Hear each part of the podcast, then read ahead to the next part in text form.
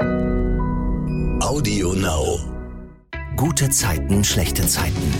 Der offizielle Podcast zur Sendung. Hi, ihr seid hier beim Podcast zu eurer Lieblingsserie, bei dem ich, Silvana, jede Woche mit den Stars von GZSZ über die Woche sprechen darf. Es geht um die Geschichten, es geht um den Blick hinter die Kulissen und es geht natürlich auch ein bisschen um Privates. Und ich freue mich sehr, heute wieder Anne Menden zu Gast zu haben. Bei GZSZ ist sie Emily Wiedmann. Hallo. Hallo. Und ich freue mich natürlich auch sehr über den ganz besonderen Gast, den du mitgebracht hast, Anne. Es ist Manuel Schakanowski, von den Schauspielern oft einfach Schaka genannt. Hi! Hallo. Du hast mir jetzt schon vorab gesagt, ich darf dich auch Schaka nennen, deswegen Ja. vielen Dank. Ich werde das weiter durchziehen. Du bist äh, Grafikdesigner bei GZSZ. Ich glaube, das ist die wahrscheinlich am meisten gestellte Frage. Was ist dein Job? Kannst du es kurz erklären? Im Grunde ähm, dürfen wir in der Serie ja nichts Echtes zeigen, keine echten Produkte, keine Logos. Ähm, das geht sogar hin bis zu Handy, Software und PC-Software und so weiter. Und ich muss das im Prinzip alles neu machen. Mhm. Ich würde äh, ganz kurz sagen, äh, wir gehen im Laufe der Podcast-Folge immer wieder auf deinen Job auch ein. Aber ich will jetzt gleich zu Beginn die Frage stellen, die ich seit ein paar Folgen immer wieder zu Beginn des Podcasts stelle, nämlich, worüber habt ihr euch diese Woche gefreut? Was war eure gute Zeit der Woche? Ähm, äh, ja, Wir freuen uns eigentlich immer Ja. jeden Tag, ne? wir oder? freuen uns immer erstmal grundsätzlich, wenn wir uns sehen. So. Okay. so, da fängt es schon mal an. Ähm, weil ich habe zwar ja auch meine Garderobe, aber eigentlich wohne ich mit bei Shaka im Büro. Ach, Genau, Büro-WG. Ja, so ungefähr. Immer lustig, immer verrückt. Ja. Macht Spaß. wie kommt das? Also ihr habt einen ganz besonderen Draht zueinander offensichtlich. Ja, wir kennen uns ja jetzt auch schon sehr, sehr lange. Was ist jetzt? 16, 16 Jahre? Ja, 16 Jahre. Echt? Ja, ja. ja. Ach krass. Wie, ja. wie, bist, wie lange bist du hier? 17 Jahre. Dann kennen wir uns 17 Jahre. Ach ja, logisch. Weil ich bin ja jetzt schon 18 dabei. Ja, Rechnen ist nicht so mein Ding. ja, aber die, die ersten anderthalb Jahre streichen wir einfach. genau. Da hatten wir Anlaufschwierigkeiten. Ja. Sagen wir es so. Wirklich? Nein, Nein. Quatsch. Ach so. Aber gab es einen ganz bestimmten Moment, wo ihr sagt, da hat's gefunkt oder ist das gewachsen? Sowohl als auch, ne? Ja. Also irgendwann haben wir einfach zueinander gefunden, hatten irgendwie dieselbe Wellenlänge und dann. Also verstanden haben wir uns schon immer, aber Ja. es war halt irgendwann, weiß ich, es hat sich halt irgendwie so entwickelt und es ist halt echt eine coole, auch kreative Freundschaft irgendwie daraus Mhm. entstanden, weil Manu hat ja auch seine coolen Projekte und ähm, dann gibt man sich irgendwie gegenseitig Tipps oder fragt mal, ey, wie kann ich das machen? Wie funktioniert das mit dem Grafiksystem oder äh, wie funktioniert das? Und ähm, so ist das eigentlich irgendwie dann immer mehr Ja. zusammengewachsen und jetzt wenn ich halt in, zwischen den Szenen irgendwie eine Pause habe, dann äh, sitze ich halt mit bei Manu im Büro und dann ja, unterhält man sich halt auch drüber, was ist jetzt irgendwie Neues bei uns privat passiert oder so. Mhm. Und ähm, ja, Genau. Okay, also schon auch wirklich befreundet, ne? Ja. ja. Ja, wollen wir sagen? Ja. ja. ja wa- Sagen wir ja. Also, offiziell? Jetzt sagen wir es wir offiziell. sagen Oh, ja, jetzt sagen offiziell. wir Wir es sind, okay, wir sind befreundet. Ja, sind wir. Okay. Du, ähm, Shaka, die GZSZ-Fans wissen ja auch, du bist der, der bei GZSZ für den Tod von Alexander Köster verantwortlich ist. Ja. Du hast den Mann gespielt, den ich hier im Podcast immer der Besentyp genannt habe, weil er ja Alex mit einem Besen auf die Straße geschubst hat, wo dann ein LKW kam. Auch sehr Ist das schön. was? Ja, ist das was, was dir jetzt so anderthalb Jahre später noch nachhängt?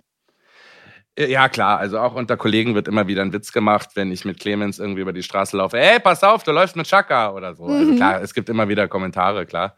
Aber äh, ansonsten ähm, jetzt nichts Negatives oder so. Okay, gut. Und dann will ich natürlich nochmal auf das Projekt zu sprechen kommen, äh, dass du, Shaka, mit Patrick Heinrich regelmäßig bei Instagram präsentierst, die Yes. Bad Bros Production. Beste. Zur beste. Erklärung, ja, wer es nicht kennt, ihr macht kurze, witzige Videos, so würde ich es kurz beschreiben, oder? Würdest du was Genau, anderes ja, dazu sagen? ja, Nein, ja. Anne war ja da auch schon Gast. Ja. Glückwunsch, fand ich richtig gut. Patrick hat mal hier im Podcast gesagt, du bist die treibende Kraft, der Kopf dahinter. Und ähm, ich finde die Videos, wie gesagt, mega lustig. Kannst du ähm, erzählen, wie so ein Video entsteht? Also zum Beispiel jetzt mit Anne. Wie ist das gekommen? Ja, wir haben in erster Linie natürlich erstmal gefragt, ob Anne Lust hat. Ne? Also Mhm. es ist jetzt nicht so, Das dass. war schon auch eine harte Verhandlung. Ja, ne? Ja. ja. ja, war Ah. wirklich hart, ja. Teu teures Vergnügen, aber gut, wir haben es durchgezogen. ähm, und dann ähm, haben wir halt einen Sketch entwickelt um sie herum, ihr den gezeigt und absegnen lassen sozusagen. Und Anna hatte sofort Lust und Dann geht es darin, den Sketch auszuschreiben, sich Gedanken zu machen, wie soll das aussehen, wo findet es statt, wie ist die Optik der Szene. Und mhm. dann treffen wir uns irgendwann und dann wird gedreht. Und darf sich dann sozusagen der Protagonist, in dem Fall Anne, dann auch selber noch einbringen oder? Ja, ja, klar, auf jeden Fall. Ja. Also Anna hat jetzt gesagt, ihr habt freie Hand. Es gibt aber auch zum Beispiel, wir haben ja mit Ulrike auch eins gemacht, ja. die hatte ganz klare Vorstellungen. Sie möchte gerne eine schwäbische Bankangestellte ja. spielen. Das fanden wir total lustig, deswegen haben wir gesagt, klar, machen wir auf jeden Fall. Und dann haben wir eben darum den Sketch gemacht. Aber Anna hat uns jetzt freie Hand gelassen, dann haben wir jetzt einfach losgelegt. Also das mit den Ventilatoren, das finde ich geil. Also so ein Moment, so ein Beyoncé-Moment, das hätte ich auch gern mal. Ja, war allerdings auch störend. Ja, also tontechnisch war es, ja. ja. vom so, Ton her war es sehr störend, ja. Aber, was, was schon. aber es war halt, der Optikwitz war einfach so schön, deswegen ja. konnten wir das nicht anders machen. Ja, und das ist halt auch das, was ich eben meinte mit dieser ähm, Freundschaft, halt auch auf dieser kreativen Ebene, weil ich glaube, mhm. das ist auch so ein Punkt, wo wir äh, einfach auch so eine Gemeinsamkeit dann gefunden haben, weil ähm, wir beide Menschen sind, die gerne auch kreativ arbeiten. Also äh, ich glaube, dir geht es da so wie mir, dass ja, ja. ich kann halt nicht zu Hause sitzen und dann nichts mehr machen, sondern andere oder kreative Gedanken zu fördern und auszuleben oder ähm, zu überlegen, was kann man daraus machen, fördert tatsächlich für mich auch die Kreativität dann am Set. Mhm. Und ähm, das ist so eigentlich was, was Schönes, was, was sich hier jetzt so entwickelt hat, auch mit, mit Patrick und sowas, dass man halt einfach zusammen andere kreative Dinge macht und das halt einfach auch so die allgemeine Kreativität hier am Set fördert. Ja, ja. Voll cool. Was ich übrigens noch gesehen habe, was euch beide offensichtlich verbindet, ihr singt und das ja auch sehr gut. Ey, Shaka, ich habe noch mal runtergescrollt in deinem Insta-Feed, ne? Also, hallo? du Stalkerin. Ist das Talent oder hattet ihr Unterricht? Also, die Frage geht jetzt wirklich an euch beide. Also, Und warum ähm, macht ihr nicht eigentlich mal was zusammen? Singen. Also es muss doch mega klingen. Warte, jetzt hast also du uns wir, ja. Wir haben ja schon ähm, diverse Male zusammen gesungen mhm. auf den Firmenfeiern. Ah. Spätabends. Sehr spätabends. Mhm. In der Ecke. Ja. Allein. Oh. Allein. ja, aber stimmt, eigentlich hat sie recht. Eigentlich könnten wir das mal machen. Ey, dieses Musical-Ding, das ist doch voll euers, oder? Ja, schon, ja. Also wobei ich dazu sagen muss, das, was du da gesehen hast, da, da wurde ich oft zu gezwungen, weil ich äh, werde immer so in diese Romantikschiene geschoben. Und ich bin ja eigentlich eher so der Spaßvogel. Mhm. Aber natürlich macht es auch trotzdem Spaß. Ja, aber du bist ja nicht nur der Spaßvogel. Am Ende des, am Ende des Tages oh, ist nämlich äh, Manus Büro die Seelsorgeabteilung hier am Set. ja. Weil jeder, der irgendwie sich ärgert oder der schlechte Laune hat oder der rauslassen. alles läuft zu Manu ins Büro. Boah, Manu, weißt du, was schon wieder passiert ist? ja, und Manu ist eigentlich so ein bisschen wie der Friseur. Der muss sich, mhm. der muss sich von, von den Leuten, die äh, so in seinem äh, Dunstkreis agieren, wie immer den ganzen Müll anhören, äh, wofür ihm aber auch, glaube ich, alle sehr dankbar sind. Aber ich kann keine Haare machen. Das stimmt, du kannst keine Haare machen. Kann, da bin ich echt raus. Ich habe es bei meiner Tochter versucht und das, äh, nee. die Erzieherin hat gefragt, wer das war. Ja. Also das kann ich tatsächlich nicht. Ich will trotzdem nochmal auf die Musik zurück, weil ihr habt die Frage nicht beantwortet. Stimmt, hast du recht. ja, nee, hast du aber recht, haben wir wirklich nicht beantwortet. Dachte, Voll drumherum, dieser Politiker. also, okay. Ich fange mal an, einfach frech, eigentlich Ladies First, ne? Ja, mach. Nee, okay. Also ich war zehn Jahre im Staats- und Domchor Berlin tatsächlich. Ah. Ich weiß nicht, ob das, äh, also ich würde noch nie von mir behaupten, Talent zu haben, sondern äh, ja, also wenn es anderen gefällt, Chorknabe? bin dazu. Ja, ich war, ja, ja, ich war ein Chorknabe. Richtig krasse Karriere, Schaka. Sopran. Bis 16 Sopran. Und dann leider in den Tenor abgerutscht und hatte gedacht, na, ich kann es noch mal retten, aber dann wurde es doch der Bass. Hm. Naja, so ist das. Aber Tenor ist auch super schwer. Also, glaube ich, ist es ja, ja, ja. Klar. Was ist dann gemütlicher? Aber es war halt schöner, so als Knabe da zu stehen und diese, diese Sopranstimme zu haben. Das vermisse ich jetzt schon ein bisschen. Jetzt ist es ja nur noch. Oh. und du, Anne? Oh Gott, bei mir, eigentlich ist bei uns in der Familie meine Schwester die Sängerin. Mhm. Ich habe eine Schwester, die ist zehn Jahre älter als ich und ähm, die hat eine unglaublich großartige Stimme. Und ähm, die war auch damals so ein bisschen mein Vorbild. Und ähm, neben meinem Papa, der ja auch ein sehr kreativer Mensch ist als Grafikdesigner, mein Papa ist ja Grafikdesigner. Ach, gucke mhm. an. Ursprünglich. Das heißt, Kreativität eh schon immer sehr groß in unserer Familie. Meine Schwester halt die Sängerin und ich fand das halt immer alles ganz toll und wollte das dann auch und ähm, habe dann bei dem Produzenten von meiner Schwester angerufen, ganz kackendreist, und habe gesagt, hallo, ich bin die äh, Schwester von der Angie und ich hätte für Mittwoch Zeit, vorbeizukommen. Und das fand er dann so cool, dass er gesagt hat, na, dann komm mal mit, wenn deine Schwester äh, dabei ist. Und dann ähm, habe ich halt auch irgendwie, Gott, wie alt war ich da? Elf oder sowas. Und dann habe ich dann tatsächlich so einen äh, volkstümlichen Schinken irgendwie aufgenommen. Ähm, habe aber ganz schnell gemerkt, und das ist der Unterschied bei meiner Schwester und mir, wenn ich auf der Bühne stehe und singen müsste, dann habe ich ein unglaubliches Lampenfieber. Mhm. Also da, da geht mir wirklich, da, da pinkel ich mir wirklich auch ein bisschen in die Hose. Ich muss auch immer vorher, also ich habe immer das Gefühl, oh Gott, ich muss aufs Klo. Ne? So Mhm. ganz, ganz schlimm. Und ich glaube auch, dass meine Schwester tatsächlich mehr Talent im Bereich Gesang hat. Ich bin aber äh, im Gegensatz zu meiner Schwester jemand, die sehr gut vor der Kamera agieren kann. Also ich habe bei der Kamera nicht das Gefühl, da ist eine Kamera. Das, die ist für mich Mhm. eigentlich gar nicht präsent. Ich habe da kein Lampenfieber oder habe irgendwie so, ähm, dass ich jetzt das Gefühl habe, oh, das ist komisch. Und ähm, habe das aber auch nicht, wenn ich ein Stück auf der Bühne spiele. Also da ist auch Bühne dann in Ordnung. Und Mhm. so hat sich das dann irgendwann rauskristallisiert, dass ich halt so die Schauspielerin in der Familie bin und meine Schwester ist die, die halt mehr für die Bühne, für, für den Gesang geboren ist. Und ähm, ja, ich habe klar dann auch noch ein bisschen Unterricht gehabt auf der Schauspielschule, ähm, habe das aber gar nicht mehr so krass weiterverfolgt mit dem Singen, weil ich mich Okay. tatsächlich im Schauspiel auch wohler fühle. Mhm. Ach, also ich würde mich freuen. Also vielleicht. Vielleicht hast du uns da auch was gebracht. Na, wir könnten noch den neuen Titelsong für GZSZ singen. Oha. es gibt einen? Nee, das war jetzt Nee, nur aber so. wir könnten ja einen machen. So. Na denn. Also ich fände geil. Jetzt haben wir was gedroppt hier. Mhm. Ja, ich merke schon. Okay, lass uns mal auf die GZSZ-Woche gucken. Ich würde natürlich gern anfangen mit der Geschichte um Emily, ihre Tochter Kate und Tuna. Kate hat ja durch Zufall erfahren, dass Tuna jetzt ihr leiblicher Papa ist und war total durcheinander. Emily ist mit Kate deswegen mal eben nach Kanada gejettet, wo Paul gerade arbeitet, einfach um Kate Sicherheit zu vermitteln. Und jetzt sind die beiden wieder zurück und Tuna ist natürlich gespannt, wie sich sein Verhältnis zu Kate entwickelt hat. Anne, wie ist denn die Lage da? Ja, das ist natürlich äh, alles ein bisschen angespannt und ähm, ich glaube, dass in dem Fall die Erwachsenen so ein bisschen die Ratlosen sind, weil man natürlich jetzt so ein bisschen gucken muss, wie reagiert das Kind darauf. Und Mhm. ähm, ich finde, das ist äh, schon mal vorweg eine super spannende, aber auch ganz, ganz sensible Geschichte, die da gespielt wird. Und ähm, ich muss auch ganz ehrlich sagen, es ist äh, wirklich Hut ab. Die Kleine, die macht das mega gut. Ja. Also äh, wirklich ganz, ganz toll, weil das ist ja jetzt doch nochmal ein anderes Pensum, als es vielleicht im Vorfeld äh, irgendwie immer war. Und ähm, ja, also äh, es ist halt schon, ich glaube, für, für Kate, die ist dann immer so ein bisschen hin und her gerissen und dadurch stolpert halt eine Emily und auch ein Tuner immer wieder in Situationen, wo man so ein bisschen wie vom Kopf gestoßen ist, weil man dann gar nicht weiß, okay, habe ich jetzt was falsch gemacht, wie hätte ich mich jetzt anders verhalten sollen? Und ich glaube, das ist gerade einfach so ein bisschen, ähm, das ist halt alles sehr, sehr dünnes Eis gerade. Mhm. Ja, ich, weißt du, ich fand auch krass, wie Emily da so entdeckt, dass das Geschenk, was Tuna ihr gegeben hat, dass das einfach dann im Mülleimer äh, liegt.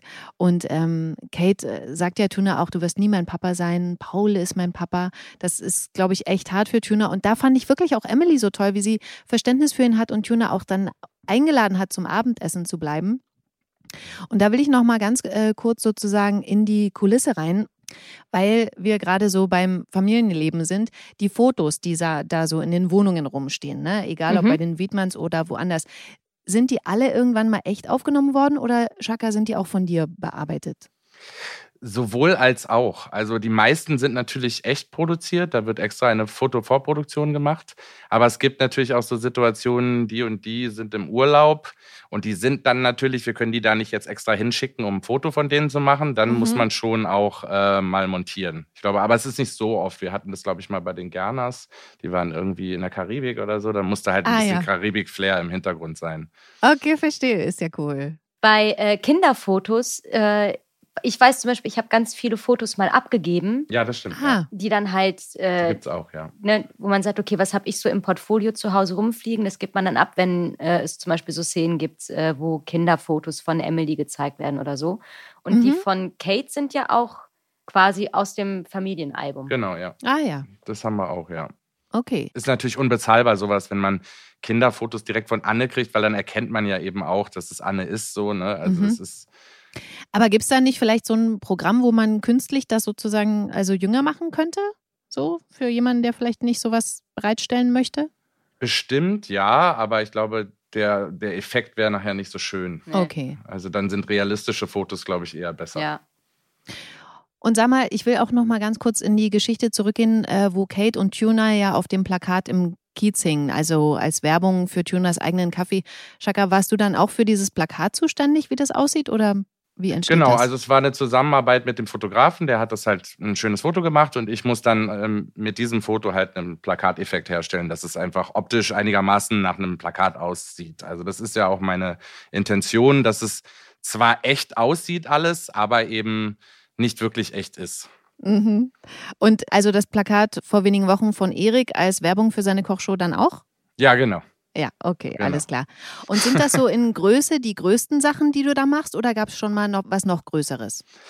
Äh, Wir hatten einmal, oh Gott, wann war denn das? Da wurde so ein riesiges Gerner-Poster äh, die Hauswand runtergelassen. Das war so eine Karikatur. Da war er irgendwie involviert in so eine Immobiliengeschichte oder sowas. Ah, Das war tatsächlich das Größte, weil ich auch noch nie, also da habe ich ja auch die Karikatur von Wolfgang gemacht, mhm. noch nie die Karikatur in so einer Größe gesehen habe. Ich weiß gar nicht mehr, wie, wie groß das war. Das war ja irre groß. Das haben sie ja dann runtergelassen.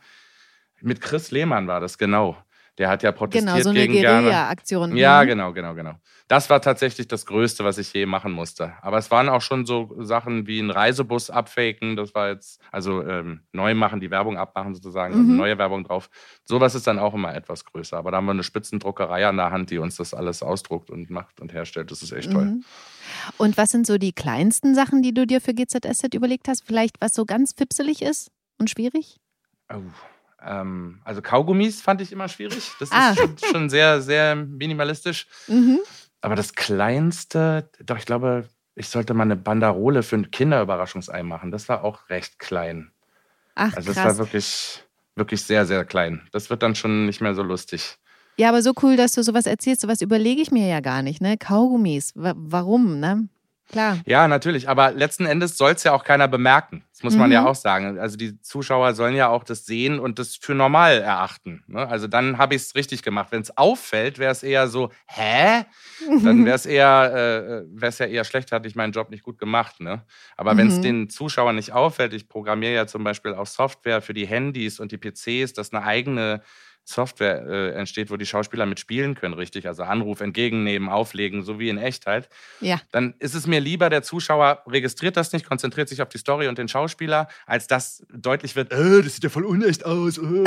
so, das wäre ja dann eher schlecht, ne? weil es soll ja eigentlich nur die, die Geschichte äh, der Schauspieler untermalen und nicht äh, in den Hauptfokus gelangen, sozusagen. Da kommen wir äh, gleich nochmal in einer anderen Geschichte drauf. Bei der Geschichte jetzt geht es ja so weiter, dass Tuna ein Gespräch mit John im Mauerwerk hat. Der weiß ja auch erst ganz frisch, dass Tuna der Vater von Kate ist. Da war ja also auch seiner Schwester Emily böse, dass sie ihm das erst jetzt gesagt hat. Und in John hat Tuna echt einen guten Ansprechpartner gefunden. Der hat ja auch einen unehelichen Sohn. Sie hat gesagt, dass sie mich hasst. Kinder sagen sowas. Das ist völlig normal. Kate liebt Paul. Sie hat nur Schiss, dass du dich dazwischen drängst. Ja, aber das würde ich doch nie machen. Ja, dann zeig ihr das. Ich versuch's ja. Ich hab nur gedacht, dass es leicht ist. Alter, du bist Vater. Leicht gibt's ab jetzt nicht mehr. Guck mal, Benny hat mich mal einen ganzen Urlaub lang nicht mit dem Arsch angeguckt. Da war er ungefähr in Kates Alter. Was hast du gemacht? Ihn in Ruhe gelassen. Und ihm gezeigt, dass wenn er bereit ist, bin ich für ihn da. Der Moment wird kommen, wirst sehen.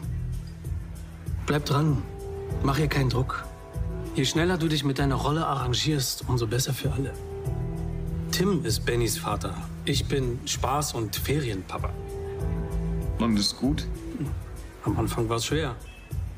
Aber er kommt mit Sachen zu mir, die er so seinen Eltern nie erzählen würde, weil er weiß, ich will ihn nicht erziehen. Ich bin für ihn da, als Freund. Vertraut mir. Aber was am allerbesten ist, ich mache die coolen Sachen mit dem. Spaßbad, Freizeitparks, Kino. Tim hat die Arschkarte. Der muss sich darum kümmern, dass er pünktlich zur Schule kommt, ihn morgens wecken, den ganzen Erziehungskram.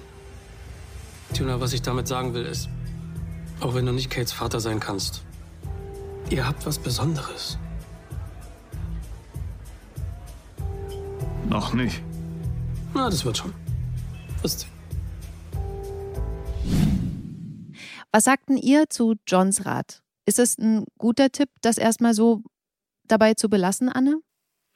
Ich glaube schon, weil in so einer Situation auch noch Druck aufzubauen und so eine Erwartungshaltung dem Kind gegenüber zu haben, Hm. ist, glaube ich, nicht hilfreich. Und ähm, ich glaube, der Rat von John ist auch teilweise, um ihm so ein bisschen auch diese Angst und diesen Druck rauszunehmen. Mhm. Und ähm, ich glaube, er will damit einfach so ein bisschen allgemein die Stimmung entschärfen. Mhm. Ja, John hat ja auch gesagt, irgendwie, er war äh, im Urlaub bei, bei dem kleinen Ben und der hat Genau. ihn die ganze Zeit mit dem Pup, Pup, Pup nicht ange, angeguckt.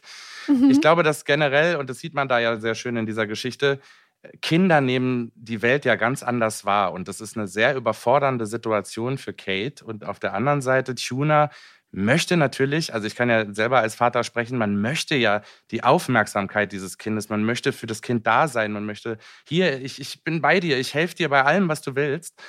Und John hat das jetzt quasi ihn ja im Grunde beruhigt und gesagt, hey, das ist doch ganz normal, denk nicht so erwachsen, denk an das Mhm. Kind, so lass das Kind kommen und das wird ja dann auch bestimmt passieren, so, ne? Also Hoffentlich. ja. Emily hat ja dann nochmal ein Gespräch mit Kate, wo die ihr sagt, was ihr Problem ist. Niemand in der Klasse hat so viele Papas wie sie. Typhoon und Paul und jetzt auch noch Tuna. Boah, das fand ich einen krassen Satz. Mhm. Hm. Aber Emily schafft es ja, Kate das alles so gut zu erklären, dass sie sich am nächsten Morgen dann doch noch bei Tuna entschuldigt. Aber trotzdem ist sie nach wie vor zurückhaltend. Anne, erzähl da bitte mal noch von dem Gespräch, das Emily dann mit Tuna hat.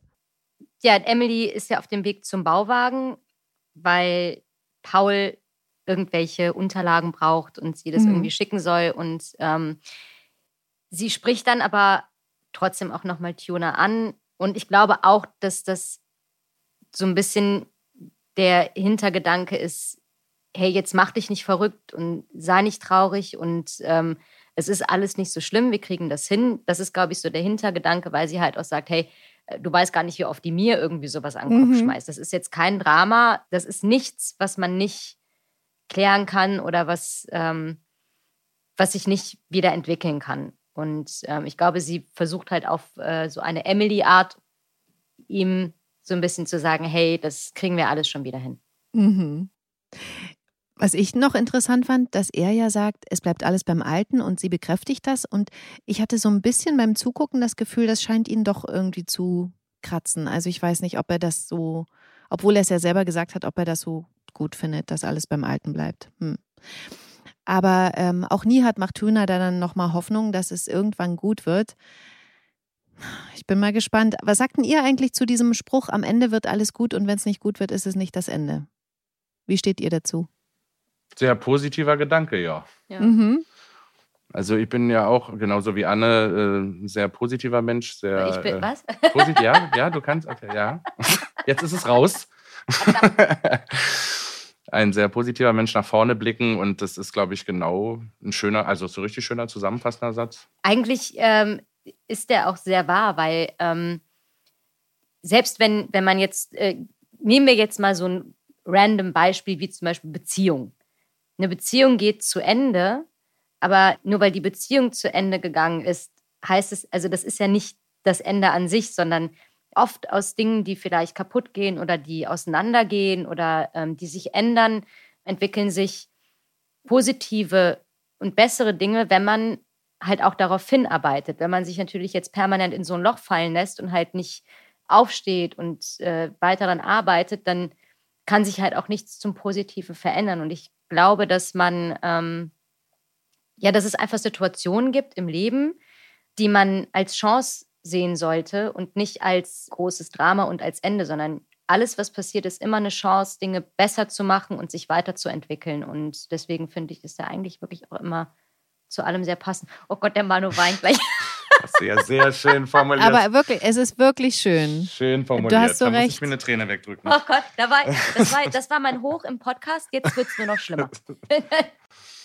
Aber weil wir gerade noch bei Sprüchen waren, habt ihr eigentlich so einen Leitspruch, an dem ihr euch orientiert? Also gibt es da was? ich kann meinen nicht sagen. Immer den Humor behalten, vom Grübeln kriegst du Falten. Das hat mir mal meine Nachbarin gesagt, die war damals what? 90. Ach, Ja, cool. Ja. Vom Grübeln kriegst Fand du ich Falten. schön. Fand ich schön. Der begleitet mich irgendwie. Finde ich auch gut. Mhm. Und Anne kann ihren nicht sagen. Okay. Ist nicht jugendfrei. Oh, guck mal, wir haben, ähm, wir haben Geister im Studio. Nein, jetzt geht die Tür wieder auf. Ja, Hab's. so. Jetzt ist sie wieder zu. Das ist krass, das ist jetzt wirklich schon zweimal passiert. Spooky. Das ist Ursula. Mhm. Ursula macht auch meine Garderobentür ganz oft auf. Das ist die Spinne, ne? Ja, aber das ist auch, also das ist die Spinne bei mir zu Hause. Aber Ah. das ist der ähm, mein Studiogeist. Alles, was so, das ich nenne immer alles Ursula. Okay. Ich habe auch eine Pflanze, die heißt Ursula. was denn? Irgendwann gibt es ein Ursula-Treffen bei dir. Aber guck mal, ich finde Ursula, Ursula aber das ist einfach, weil ich, weil ich sehr große Sympathien für Ursula habe. Ja, für die Meereshexe Ursula. Ariel. Ja, und Mhm. ich finde halt, man, man sieht immer so diese bösen Charaktere in diesem Film und denkt mir so, hat mal einer gefragt, warum die überhaupt so geworden sind? Niemand fragt nach, niemand spricht darüber, was vorher passiert ist. Und deswegen, ähm, ich bin Team Ursula. Deswegen nenne ich halt so Dinge wie Spinnen oder halt auch hier unseren Hausgeist, weil der hat mir ja nichts getan, außer dass er die Tür halt manchmal in echt blöden Momenten aufmacht. Klopfen hätte er können, finde Er ich. hätte ja, er hätte ja mal Was ist das klopfen für ein können. Geisterbenehmen hier? Aber ähm, nee, das, das ist halt Ursula.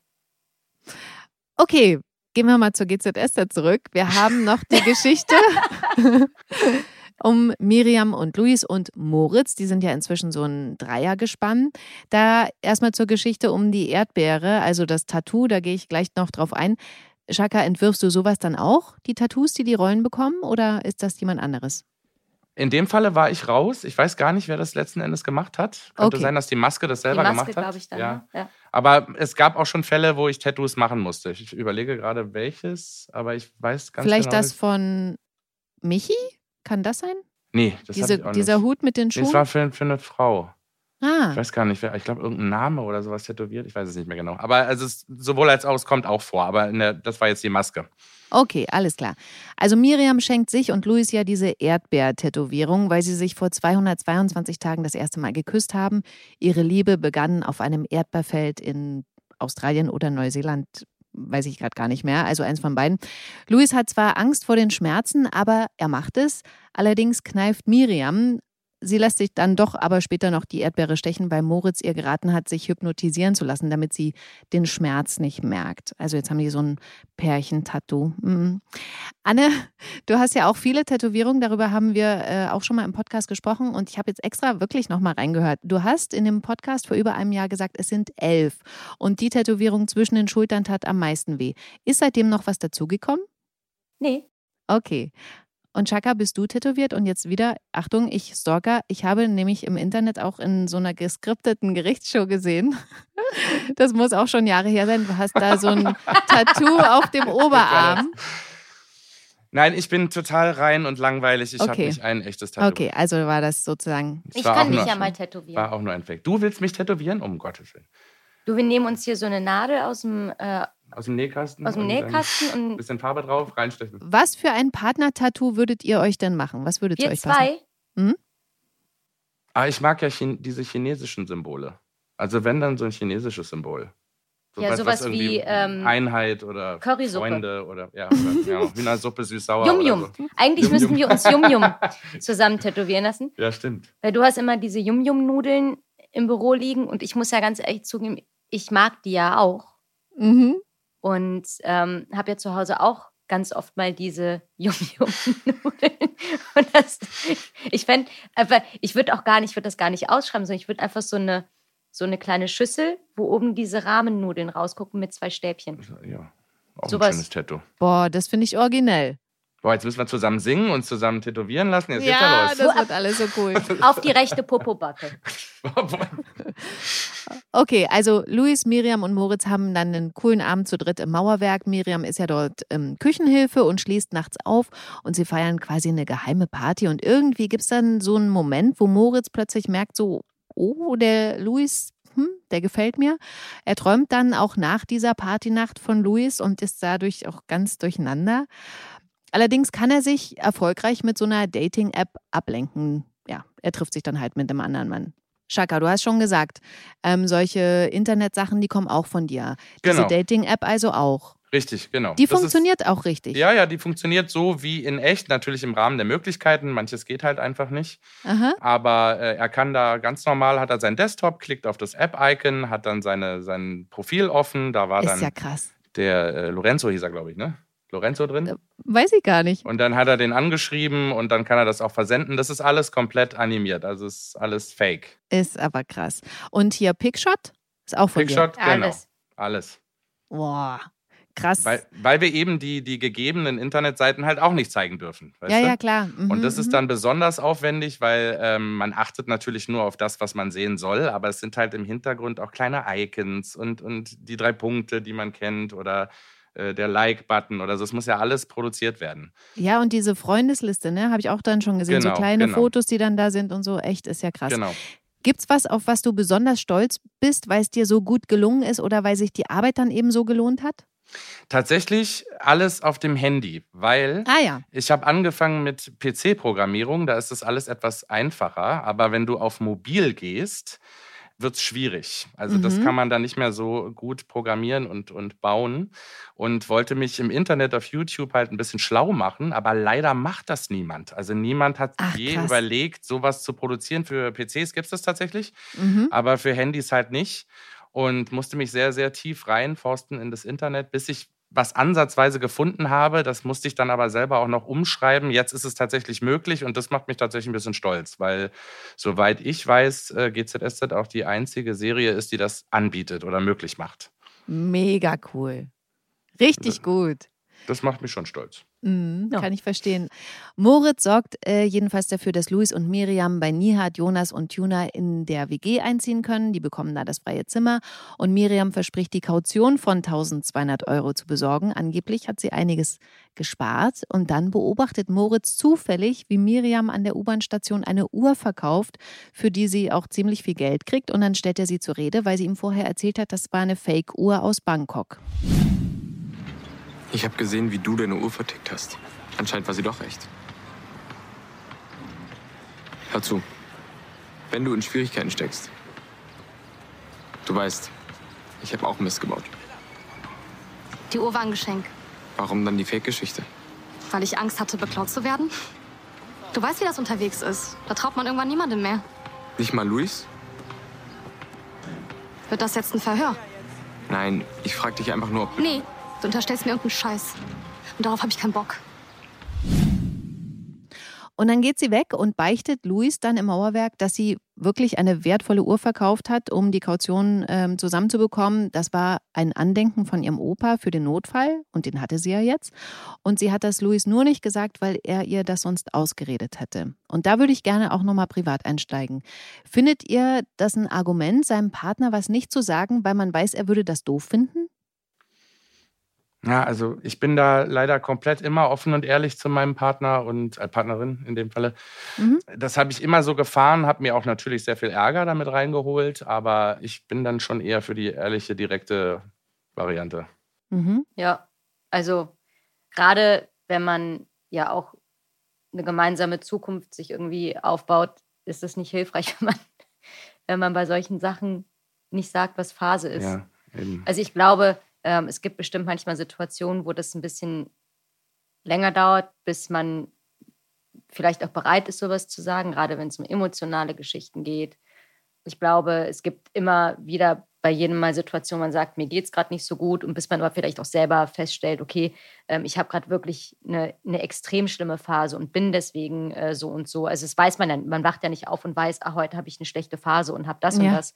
Und äh, klar gibt es manchmal Sachen, das dauert, weil man ihr selber erstmal verstehen muss, was los ist oder eine Situation begreifen muss. Und ähm, es gibt bestimmt manchmal auch eine Situation, wo man dann weiß, okay, pass auf, äh, hier gibt es, äh, weiß ich nicht, was, was kann man jetzt für ein Beispiel nehmen? Äh, wie zum Beispiel da, da braucht jemand jetzt Geld für eine Kaution, Ja. ne? Mhm. so. Und bei dem anderen ist aber gerade irgendwas, dann ist es vielleicht nur nicht der richtige Zeitpunkt. Aber man, ne, und dann sagt man es halt am Tag drauf. Mhm. So, also ich glaube, also jetzt immer direkt mit der Tür ins Haus fallen ist jetzt auch nicht die Lösung. Aber man sollte schon offen über Dinge sprechen, die einen bewegen oder die einen halt in seinem Leben beschäftigen. ich muss natürlich jetzt nicht jeden Tag hingehen und sagen, also ich habe heute Morgen das gegessen, so viel hiervon Nee. und so viel davon, aber so die grundlegenden wichtigen Dinge, die einen so beschäftigen, das ist, glaube ich, schon wichtig, weil so kann ja dein Partner auch nur vernünftig und richtig mit dir agieren.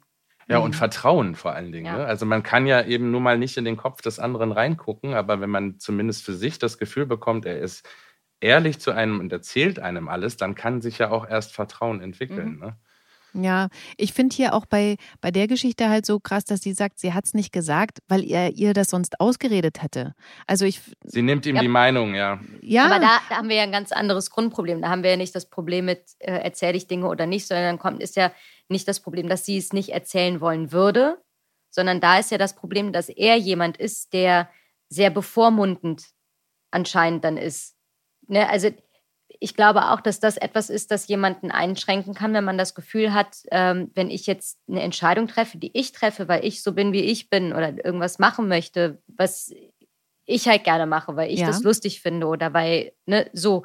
Und jemand anderes, der dein Partner ist, steht dir gegenüber und ähm, verneint das immer oder äh, versucht dir Dinge auszureden, dann kommt man, glaube ich, schnell in die Position, das Gefühl zu haben, dass man selbst vielleicht äh, nicht gut genug ist oder dass, ähm, dass man zu viel ist oder zu wenig ist. Also da, da, da können ja ganz andere Gefühle entstehen. Ich glaube, Ja. das führt dann eher dazu, dass jemand nicht mehr erzählt. Also man muss immer aufpassen, warum redet jemand nicht mit seinem Partner. Mhm. Ne, da gibt es immer der eine, der erzählt halt nicht und da kann man sagen, ey, das ist halt dumm von dir, dass du halt nicht mit deinem Partner redest. Da musst du dich nicht wundern, dass er kein Vertrauen zu dir hat.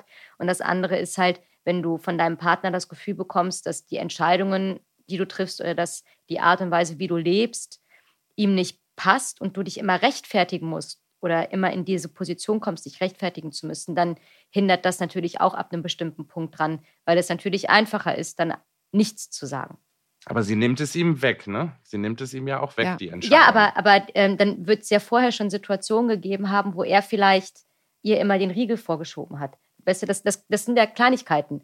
Warum machst du das so? Warum machst du das so? Warum hast du da dich so verhalten und nicht so? Also ich hätte das anders gemacht. Ich hätte das so gemacht. Ich hätte das so gemacht. Das sind natürlich Dinge und dann gehe ich ja nicht hin und erzähle ihm dann so eine Nummer. Ja, ja, klar. Dann Ne, wenn das halt bei da Kleinigkeiten passiert schon anfängt, dann sind die großen ja. Sachen, ist halt das, was das, der andere Teil dann denkt, okay, wenn er bei Kleinigkeiten schon permanent meckert, was passiert dann bei größeren Sachen? Mhm.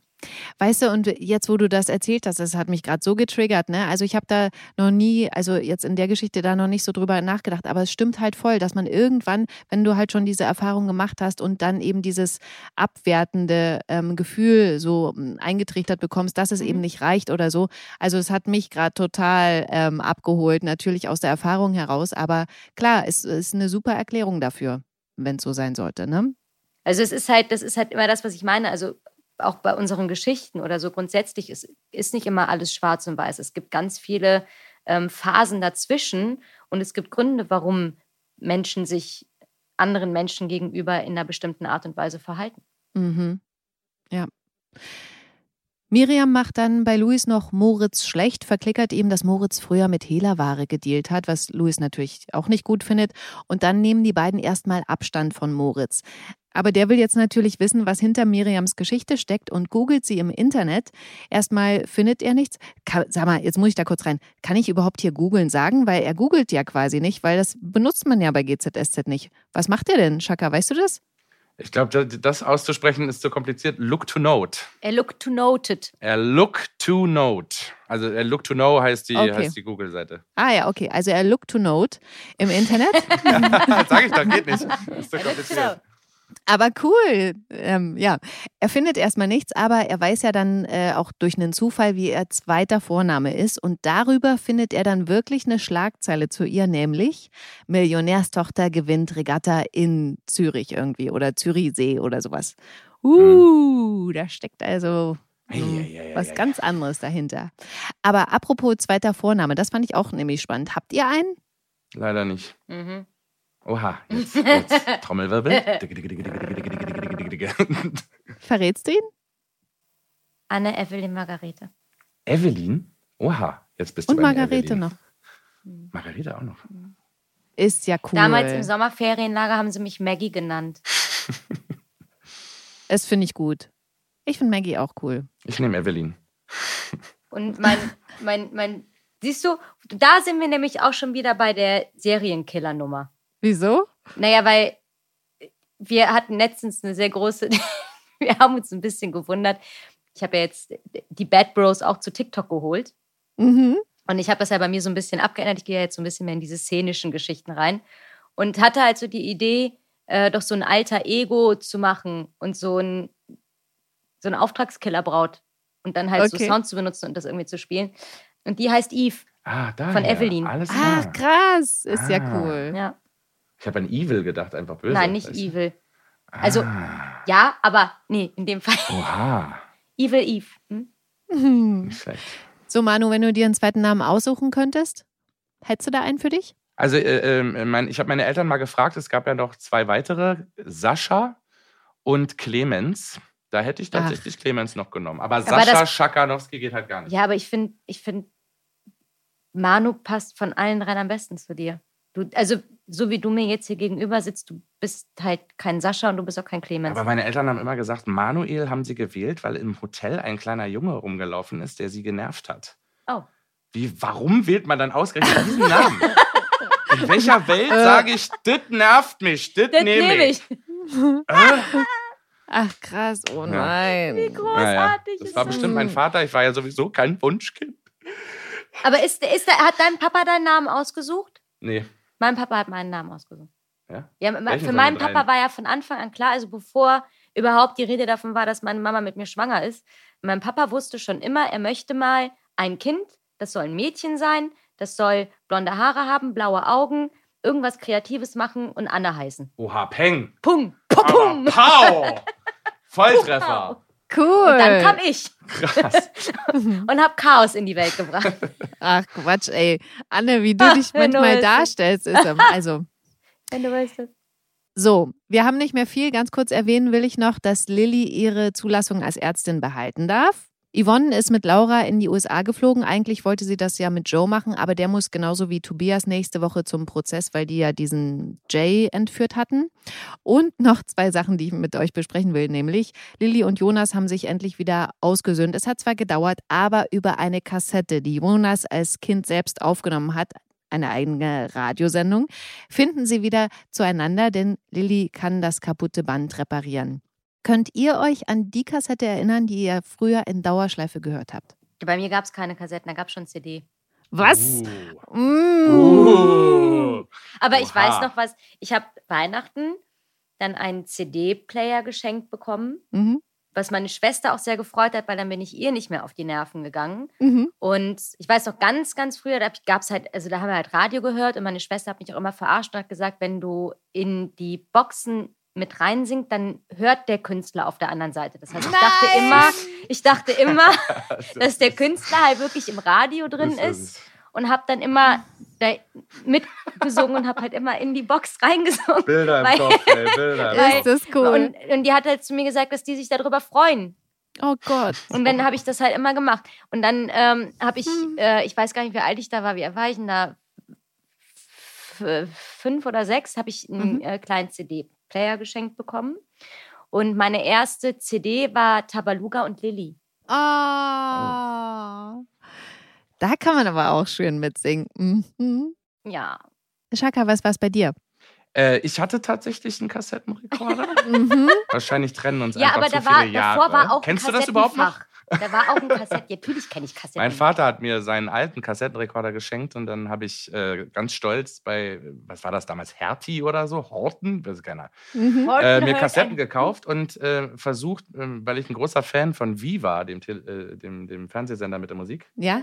äh, war, habe ich versucht, meine eigene Radiosendung zu machen. Das weiß ich noch. Immer aufgenommen und dann Radio angemacht, Musik aufgenommen und dann wieder reingequatscht. Totales. Chaos. Und meine Mutter hat die Kassette noch. Das ist nicht dein Ernst. krass. Oh, kannst du die bitte mal Auf mitbringen? keinen Fall. Oh, bitte. Ich will selber nicht mehr Manu, hören. bitte.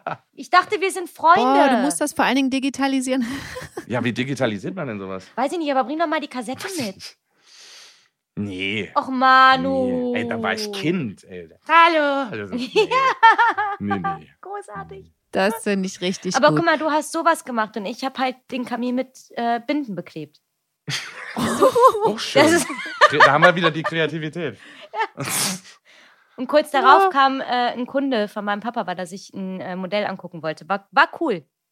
Schön. Ja, buh, krass. Aber Bestimmt super lustig als Eltern. Aber worauf ich noch äh, eingehen wollte, ist nämlich die Szene zwischen Toni und Erik, wo Erik entdeckt, dass Toni seine Zahnbürste benutzt, was er total eklig findet. So großartig. Super lustig, ja.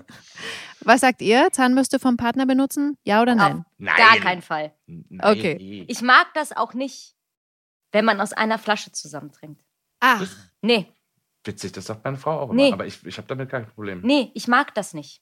Ich Warum? mag das, ich mag es einfach nicht. Es gibt kein Warum, es gibt kein, lass uns doch mal drüber sprechen. Nein, ich mag das nicht. Akzeptiere einfach, dass ich das nicht mag und trink einfach nicht aus meiner Flasche. Und ich kriege ja eine Krise, dann steht halt so eine Flasche auf dem Tisch und anstatt sich ein Glas zu nehmen und das da reinzuschütten und aus dem Glas zu trinken, trinkt der aus der Flasche und dann kann ich nichts mehr davon trinken. Und dann Angeleckt. Kommt, ja, aber stell dich doch nicht so an. Doch, ich stelle mich an. Ich stelle mich an und ich möchte das nicht. Trink das jetzt alleine und ich hoffe, dein schlechtes Gewissen zerfrisst dich von innen. So. Boah, dolle. Also das ist ja Nee, doll. ähm, Dieses Mal. Aber zum Beispiel Handtücher finde ich nicht schlimm. ah ja. Äh, Das war viel näher an der Haut dran. Wenn du das teilst. Nee, so- Das also wirklich nass für die. Hände. Ach so, ich dachte Badehandtuch. Nein, Badehandtücher. Okay. Nee, das ist nee. Zahnbürste geht gar nicht. Nee, aber so, so Hand, Handtücher finde ich nicht so schlimm. Aber Ja, okay. nee, nee, mag ich nicht. Rasierer finde ich auch. Es gibt ja so Menschen, die teilen sich Rasierer. nein. Wie ekelhaft. Oh, nein. Äh. Das heißt ja Hygieneartikel. heißt ja nicht umsonst so. Äh, Oh, jetzt habe ich wieder Bilder im Kopf. Oh, danke, nee. danke. Schönes Kopfkino. Aber ich will noch mal ganz kurz fragen, Anne, bei dir früher äh, zu Hause war das dann, also hast du das als Kind schon so, dass niemand von deinem ähm, Getränk sozusagen da trinken darf? Also aus der Flasche? Das weiß ich nicht. Weil ich weiß nämlich äh, bei meiner Schwester auch früher, also wenn du da vom Brötchen abgebissen hast, das hat schon fast Würgereiz äh, ausgelöst. Aber ich mach, aber sowas mag ich zum Beispiel auch nicht. Nehmen wir mal an, ich habe so einen Muffin. Mhm. Und der Manu fragt mich, kann ich ein Stück von deinem Muffin? Dann breche ich ihm ein Stück ab und gebe ihm das. Aber er dürfte nicht reinbeißen, weil dann Mhm. müsste ich quasi um die angebissene Stelle drumherum essen. Und das, ich, das, Komplex, ich kann ja. das nicht. Ich kann das beim besten Willen nicht. Das ist, aber das war bei mir als Kind auch schon so. Ich mag das nicht. Was auch total schlimm ist, wenn du mit deiner Gabel in mein Essen reingehst, dann merke ich mir wohl, die Gabel reingegangen ist, kann ich nicht mehr. So Es, extrem. ich mag es einfach nicht. Ich mag es nicht. Und ich möchte, ich möchte einfach deinen, deinen Speichel nicht an meinem Essen haben. Ich will das einfach, das nicht. Alles klar. Ich mag es nicht. Okay. Nee. Hm, also am besten irgendwas Eingepacktes zusammen essen. Jeder für sich. Jeder kriegt, Jeder kriegt seinen eigenen Teller und dann Ja, ist ja genau. gut. Und wenn er was haben will, dann schiebe ich ihm das gerne rüber. Aber lass deine Gabel aus meinem Essen und nimm deine Lippen von meiner Flasche. Also, lass es einfach. Eine abschließende Frage habe ich noch, bevor wir den Podcast beschließen. Shaka, gibt es irgendwas, wo du dich heimlich selbst untergebracht hast? Was, also jetzt mm, heimlich, also was wir als Zuschauer vielleicht nicht sehen, aber weil es so klein ist, aber du und das Team das wissen? Wie, mein, das, wie meinst du das? Ja, Schakafon. Bei GZSZ? Ach so, ja, naja, wir dürfen ja auch nur bestimmte Namen nehmen und die lassen wir auch von der Rechtsabteilung abnehmen. Und da Chaka ein äh, relativ seltener Begriff ist, habe ich den natürlich oft eingebaut. Chakaphonics, Chakamet. Ah. Wir hatten sogar mal eine Schokolade, wo ich jetzt rausgefunden habe, dass es tatsächlich eine Chaka-Laka-Schokolade gibt. Ja. Das müssen wir dann schon wieder ändern. Aber ja, klar, Mhm. so viel Ego habe ich. Ja. Ey, ich würde es auf jeden Fall machen. Aber wir haben relativ viele. Ne? Wir hatten, haben doch auch äh, von allen möglichen Nachnamen, Ja, Die hier hier so Team, ja, viele rumkursieren. Teamnamen, ja, das stimmt. mhm. findet man dann immer irgendwie. Bei Zeitungsartikeln mache ich das tatsächlich gerne, dass ich, wenn ich weiß, dass der Schauspieler das lesen muss, dass ich was Witziges einbaue. Mhm. Das macht Ach. Spaß. Ja. Ja, ja, so Titel einbauen, die dann nicht gezeigt werden, aber der Schauspieler hat in dem Moment halt eine Ablenkung, weil er lachen muss oder nicht. Weißt du, unter solchen Bedingungen müssen wir hier arbeiten. Ja. Richtig cooles Das, ich bin da auch schon ein bisschen gemein. Schön. Wir sind am Ende der Podcast-Folge. Vielen Dank, Anne und Manuel Schaka Schakanowski. Am Montag geht's um 19.40 Uhr bei RTL weiter mit GZSZ und auf TV Now kriegt ihr die Folgen immer schon sieben Tage vorab und den nächsten GZSZ-Podcast gibt's natürlich hier nächste Woche Freitag. Vielen Dank. Danke. Habt einen schönen Tag, schönes Wochenende und bis bald. Bis bald. auch. Tschüss. Gute Zeiten, schlechte Zeiten. Der offizielle Podcast zur Sendung. Sie hörten einen RTL-Podcast. So, das war es mit dem GZSZ-Podcast für heute. Ich habe aber einen ganz, ganz tollen Tipp für euch, was ihr jetzt hören könntet. Und das ist ein Podcast über eine meiner absoluten Lieblingsbands, die mich auch wirklich geprägt haben. Und an diesem Podcast habe ich auch selber mitgewirkt. Deswegen freue ich mich sehr, den jetzt vorstellen zu können. Und ich hoffe, ihr hört rein. Das ist der Podcast 20, der No Angels Podcast. Den gibt es nur bei Audio Now, immer freitags. Audio Now.